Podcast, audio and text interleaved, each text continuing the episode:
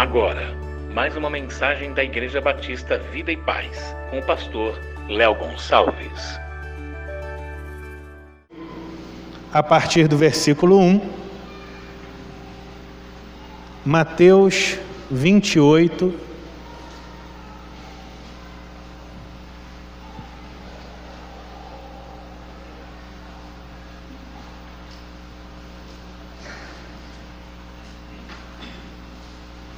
grande capítulo da ressurreição.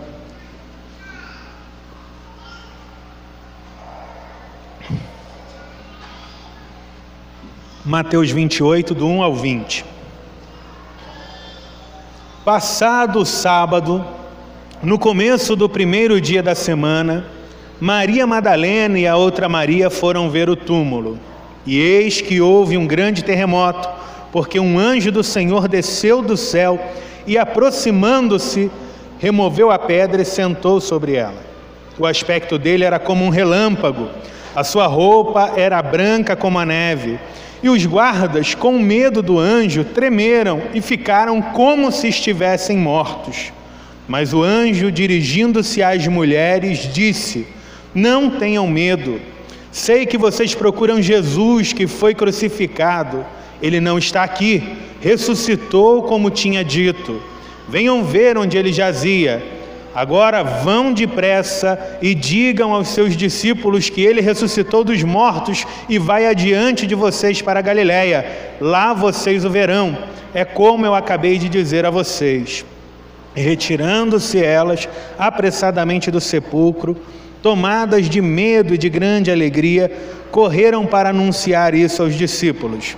E eis que Jesus veio ao encontro delas e disse: Salve! E elas, aproximando-se, abraçaram os pés dele e o adoraram. Então Jesus lhes disse: Não tenham medo. Vão dizer aos meus irmãos que se dirijam a Galiléia e lá eles me verão. Enquanto elas iam, eis que alguns da guarda foram à cidade e contaram aos principais sacerdotes tudo o que havia acontecido. Reunindo-se eles em conselho com os anciãos, deram grande soma de dinheiro aos soldados, recomendando-lhes: Digam isto. Os discípulos dele vieram de noite enquanto estávamos dormindo e roubaram o corpo. E se isto chegar ao conhecimento do governador, nós o convenceremos e faremos com que vocês não tenham maiores preocupações. Os soldados receberam o dinheiro e fizeram como tinham sido instruídos. Esta versão se espalhou entre os judeus até o dia de hoje. Os onze discípulos partiram para a Galiléia, para o monte que Jesus lhes havia designado. E quando viram Jesus, o adoraram, mas alguns duvidaram. Jesus, aproximando-se, falou-lhes, dizendo: Toda autoridade me foi dada no céu e na terra. Portanto, vão e façam discípulos de todas as nações, batizando-os em nome do Pai, do Filho e do Espírito Santo, ensinando-os a guardar todas as coisas que tenho ordenado a vocês. E eis que estou com vocês todos os dias, até o fim dos tempos. Amém. Irmãos, nós estamos diante de um dos capítulos mais cheios de esperança, porque ele fala acerca da ressurreição do nosso Salvador. E é muito difícil descrever tudo aquilo que a ressurreição representa para o cristianismo. Isso porque a crença na ressurreição de Jesus é o que fundamenta a mensagem cristã. Ou dito de outra maneira, o cristianismo estaria morto se lhe fosse retirada a verdade da ressurreição de Cristo.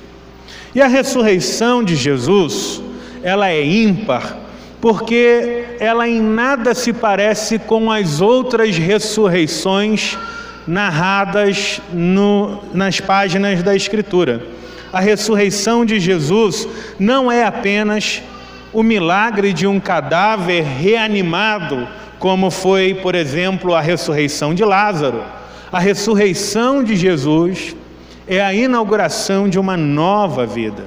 E a fé na ressurreição de Jesus é tão essencial para o cristianismo que a Bíblia diz em 1 Coríntios 15, versículo 14: Se Cristo não ressuscitou, a nossa pregação é vazia e a fé de vocês é vazia também. Então, se você tirar a ressurreição da Bíblia, o cristianismo fica vazio, a gente perde tudo. Além de ser esse evento tão importante, a ressurreição de Jesus também traz alguns ensinos espirituais. E da ressurreição, né, ou melhor dito, da sepultura vazia em Jerusalém, nós vemos emergir três verdades. E a primeira verdade que brota do túmulo vazio é a seguinte: o Salvador vive. No versículo 6, nós lemos o seguinte: Ele não está aqui porque já, já ressuscitou. No início do capítulo que nós lemos, Maria, Maria Madalena e uma outra mulher que também se chamava Maria, elas vão para o sepulcro. E o que é que elas estão indo fazer ali? O evangelista Lucas, ele nos dá mais detalhes quanto a isso. Em Lucas 23, a partir do versículo 50, nós lemos o seguinte: Eis que havia um homem chamado José, membro do sinédrio, homem bom e justo, que não tinha concordado com o plano e a ação dos outros. Era natural de Arimateia, cidade dos judeus, e esperava o reino de Deus. Ele foi até Pilatos e lhe pediu o corpo de Jesus. E tirando-o da cruz, envolveu-o num lençol de linho e o depositou num túmulo aberto numa rocha, onde ninguém havia sido sepultado ainda. E era o dia da preparação e o sábado estava por começar. As mulheres que tinham vindo com Jesus desde a Galiléia seguiram José e viram o túmulo com o corpo colocado ali. Então se retiraram para preparar os óleos aromáticos e perfumes, e no sábado descansaram, segundo o mandamento. Aquelas mulheres tinham ido buscar perfumes e especiarias para ungir o corpo de Jesus na sepultura, conforme o costume dos judeus. Mas elas não levaram o perfume imediatamente, diz o texto, por causa do sábado.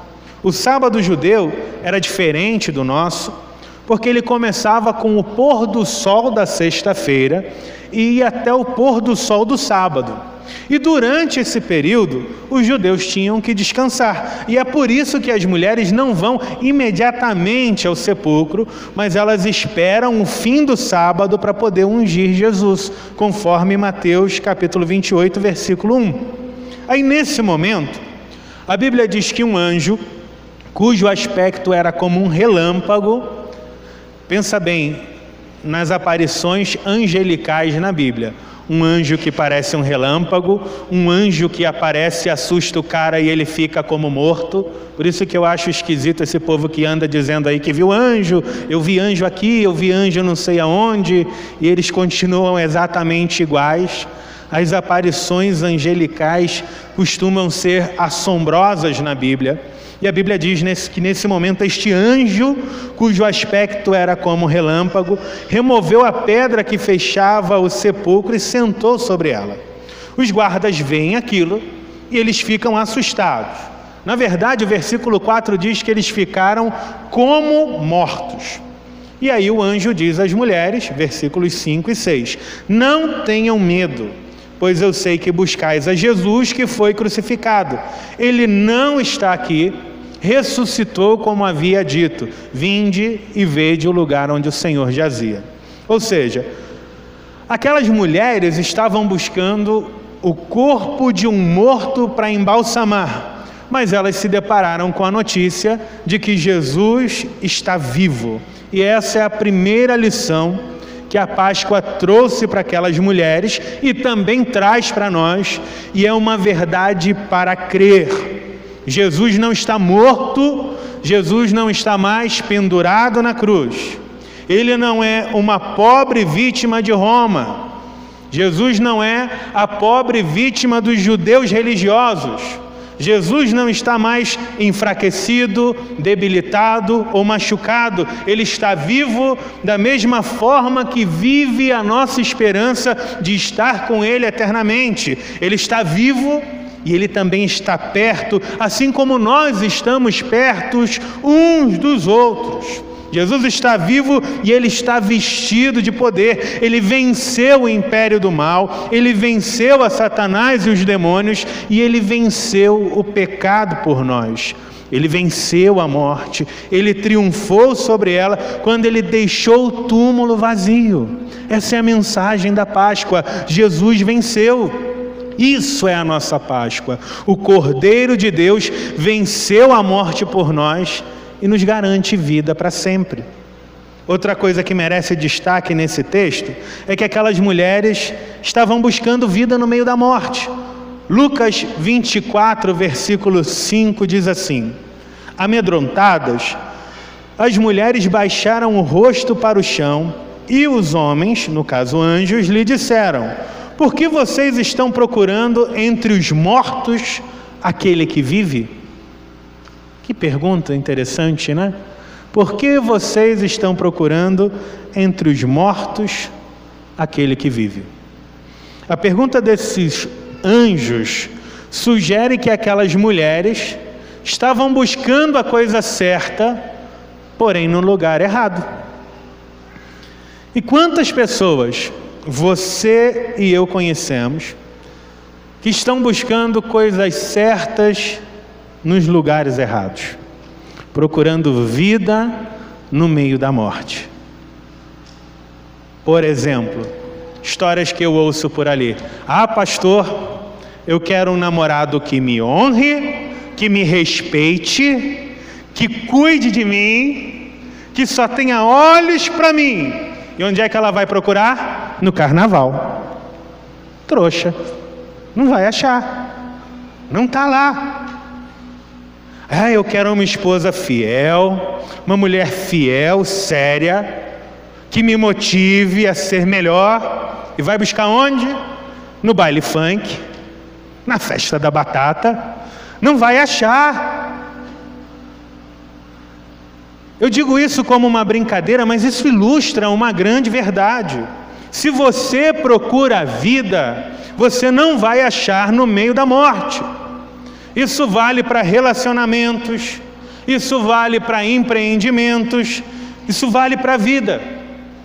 Perceba que o problema não está na busca, o problema é buscar nos lugares errados. Felicidade, por exemplo. Qual é o mal de buscar felicidade? Qual é o problema em desejar ser feliz? Nenhum. O problema é quando nós não conseguimos encontrar felicidade plena neste mundo. E ouça, ninguém vai encontrar. Nada, nenhum prazer lícito ou ilícito deste mundo pode te satisfazer plenamente. C.S. Lewis responde essa pergunta da seguinte maneira: O que fazer quando nada no mundo te satisfaz? Ele diz o seguinte: se eu encontro em mim um desejo que nenhuma experiência desse mundo pode satisfazer, a explicação mais provável é que eu fui feito para um outro mundo. Você foi feito para um outro mundo. Você foi feito para uma outra realidade, uma realidade eterna, em Deus, nos céus. É Deus quem nos satisfaz. Ouça com atenção: a sua fome de vida não pode ser saciada neste mundo de morte. Só Jesus, o Autor da vida, é que pode dar a você o tipo de vida que você tem que encontrar, você precisa encontrar. A segunda mensagem da Páscoa que transparece nesse texto é a seguinte: o Salvador é adorado depois de escutar a mensagem do anjo, versículos 5 e 6, aquelas mulheres saem correndo do sepulcro e o que acontece? Elas encontram a Jesus no caminho. E quando elas o veem, o texto diz que elas abraçam-lhe os pés, abraçam os pés de Jesus e o adoram. A segunda dádiva que a Páscoa nos traz é um Deus para adorar. E ouça bem, eu disse Deus, porque Jesus é Deus. Amém? Algumas pessoas na nossa época são politicamente corretas quanto a Jesus. Elas não dizem que Jesus foi ruim, elas não dizem que Jesus é um mau exemplo, elas dizem que Jesus foi um cara legal, Jesus foi um homem honesto, um homem honesto, um revolucionário, alguém que lutou contra o sistema, um grande líder. Acontece que Jesus foi muito mais do que isso. Essas qualificações nem sequer se aproximam daquilo que ele realmente é. O evangelista João, no início do seu evangelho, ao descrever Jesus, ele diz: No princípio era o Verbo, e o Verbo estava com Deus, e o Verbo era Deus. Jesus é Deus. Jesus, o Verbo encarnado, é Deus entre os homens. Quando Jesus veio a este mundo, foi Deus visitando os homens. Quando ele caminhou neste mundo, era Deus caminhando entre os homens. Quando Jesus foi crucificado, ele era Deus sendo negado pelos homens. E quando Jesus deixou a sepultura para vencer a morte, ele era Deus sendo glorificado aos olhos dos homens. Aquelas mulheres não encontraram um simples homem no caminho, elas encontram a Deus e a reação natural delas é adorá-lo. Chegando-se, abraçaram seus pés e o adoraram. Isso porque, quando nós temos um encontro real com o Jesus ressurreto, não existe outra resposta aceitável a não ser a nossa adoração a nossa devoção. Deu para entender? Quando nós encontramos o Jesus ressurreto, não existe outra resposta aceitável a não ser a adoração. Diante disso, eu gostaria de fazer algumas perguntas.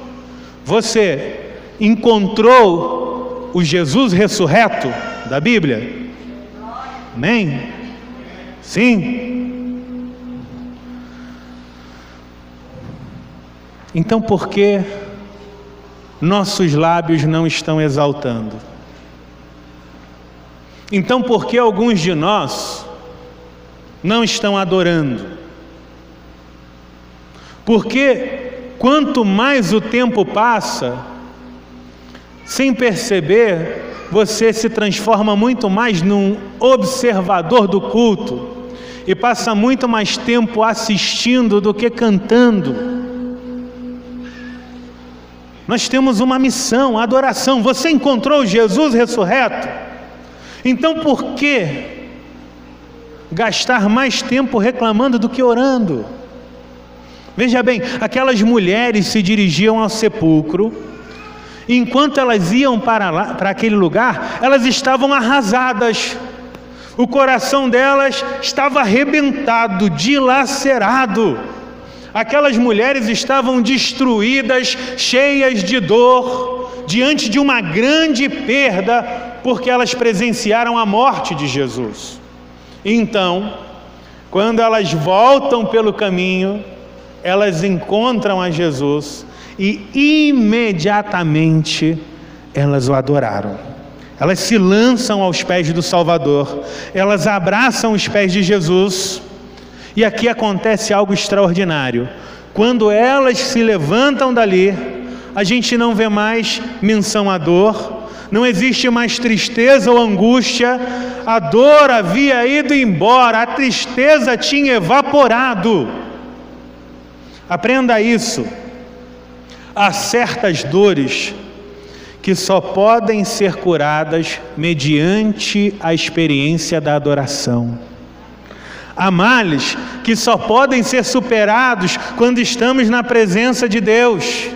Há um tipo de sofrimento que só pode ser vencido quando nós abraçamos os pés do Senhor. Tem um tipo de angústia que só vai embora do nosso coração quando nós declaramos nosso amor ao Senhor. Então adore ao Senhor.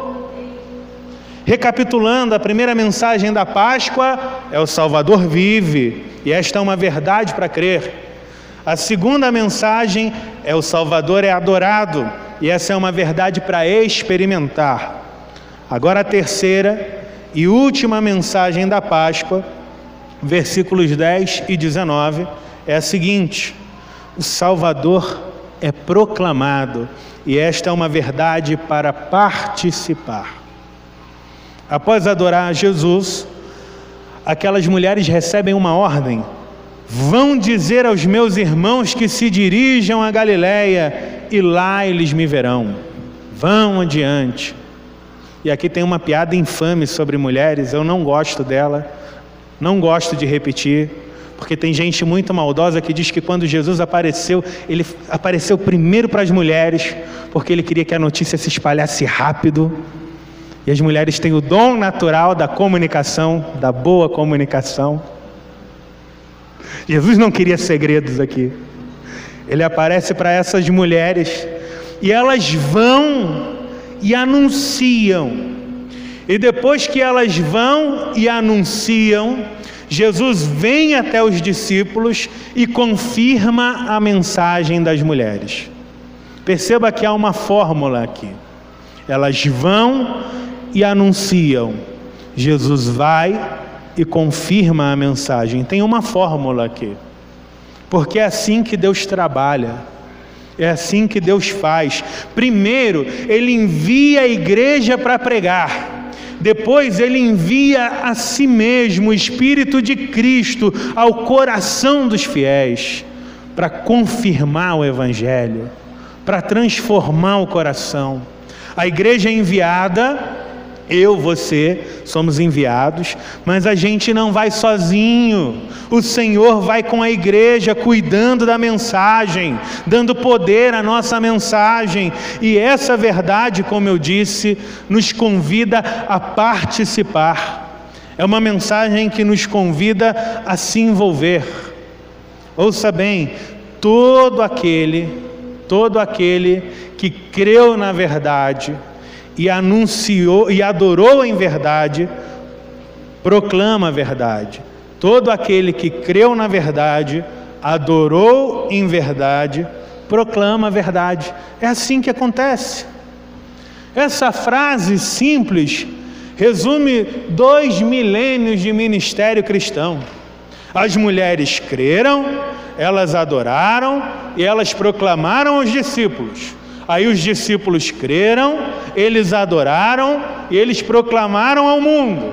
A igreja crê na ressurreição, adora o ressurreto e ela anuncia a glória do Cristo ressurreto ao mundo. E é assim que a igreja avança. Homens e mulheres que creram em Jesus, que adoram a Jesus e falam das maravilhas de Jesus a um mundo sem paz. E esse é o resumo dos acontecimentos daquele domingo de Páscoa. Três verdades com três implicações. Primeiro, Jesus ressuscitou, por isso você é convidado a crer. Segundo, ao ressuscitar, ele mostrou que é Deus, agora você é convidado a adorar. Terceiro, Jesus nos deu uma missão e você é chamado a participar. Amém? Nós já vamos orar. Quero convidar você a ficar de pé. E eu quero orar por três tipos de pessoas aqui. Não vou perguntar quem é quem, mas eu quero orar com você. Eu gostaria até de orar por você. Então eu quero nesse momento que você feche os seus olhos e escute com atenção isso. Eu quero chamar se houver entre nós, eu quero chamar três tipos de pessoas aqui para ser abençoadas hoje. Então, ouça com atenção. Eu quero chamar primeiro você que crê pela primeira vez. Pense se você é uma dessas pessoas.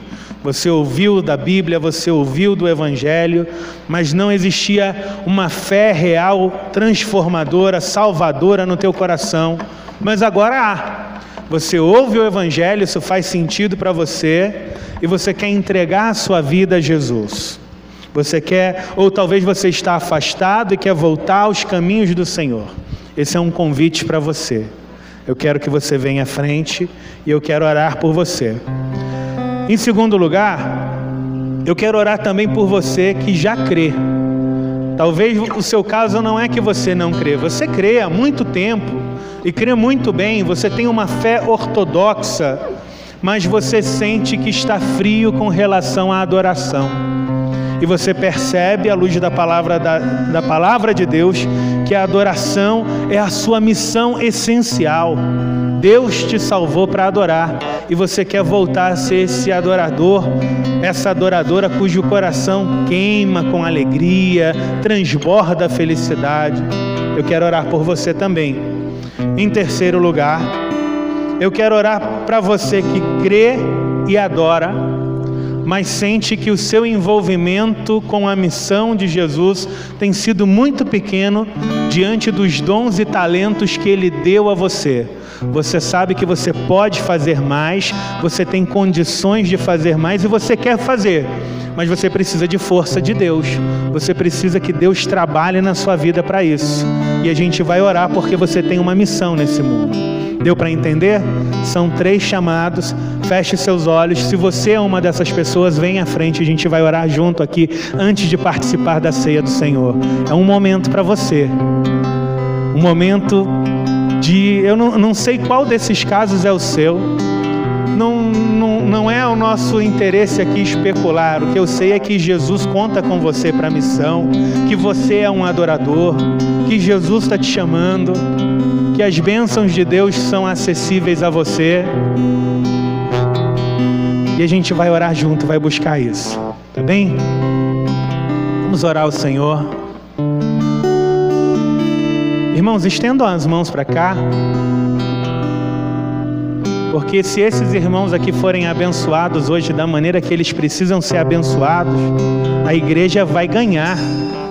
É a igreja que vai ganhar, é a igreja que vai ser abençoada, a igreja que colhe esse fruto. São os nossos irmãos soldados nessa missão, recebendo o poder de Deus para vencer, para lutar, para proclamar.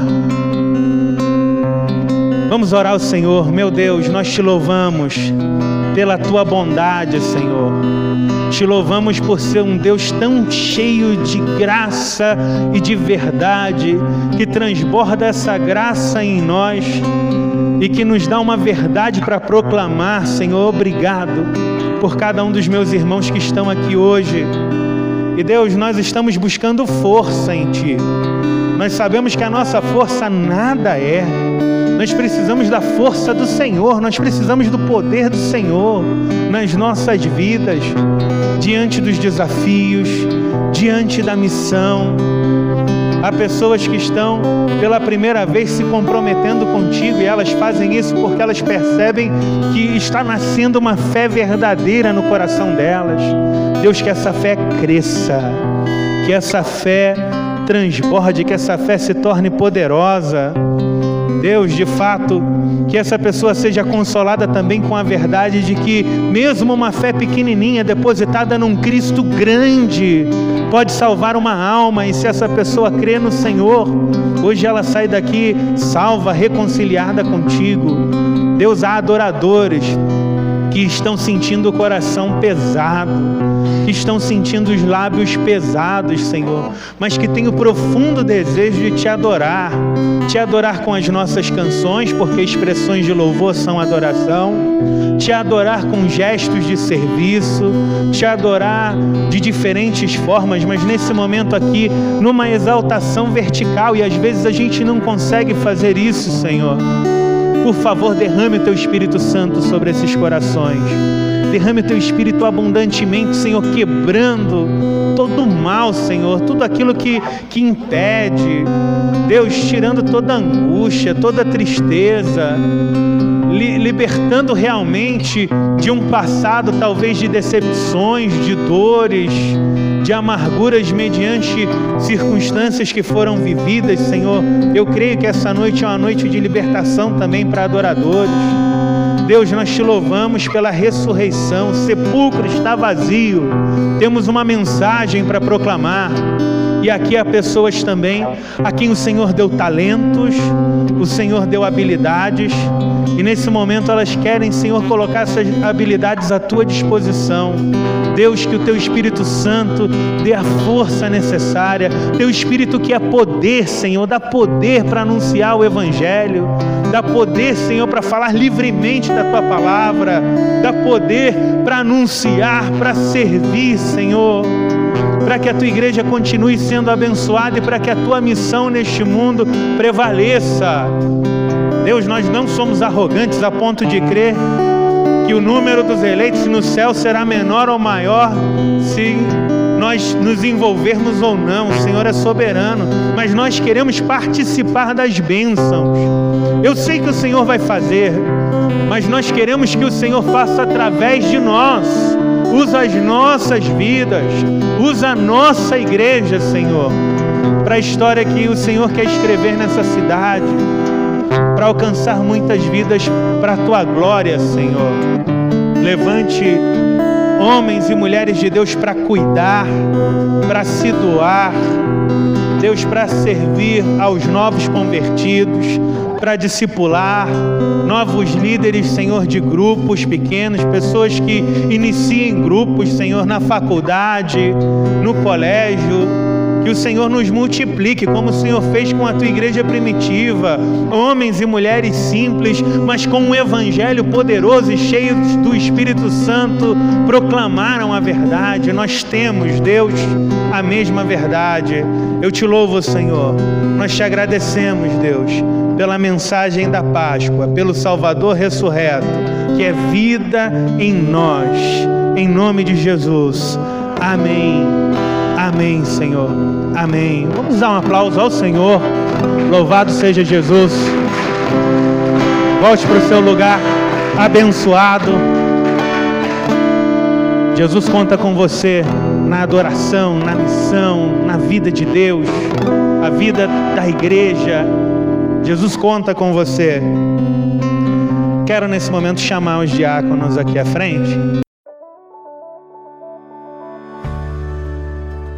Venha nos fazer uma visita. Rua Queluzito, número 14, Ouro Branco, Minas Gerais. Para maiores informações, acesse o nosso Instagram, arroba e ponto, Vida e Paz.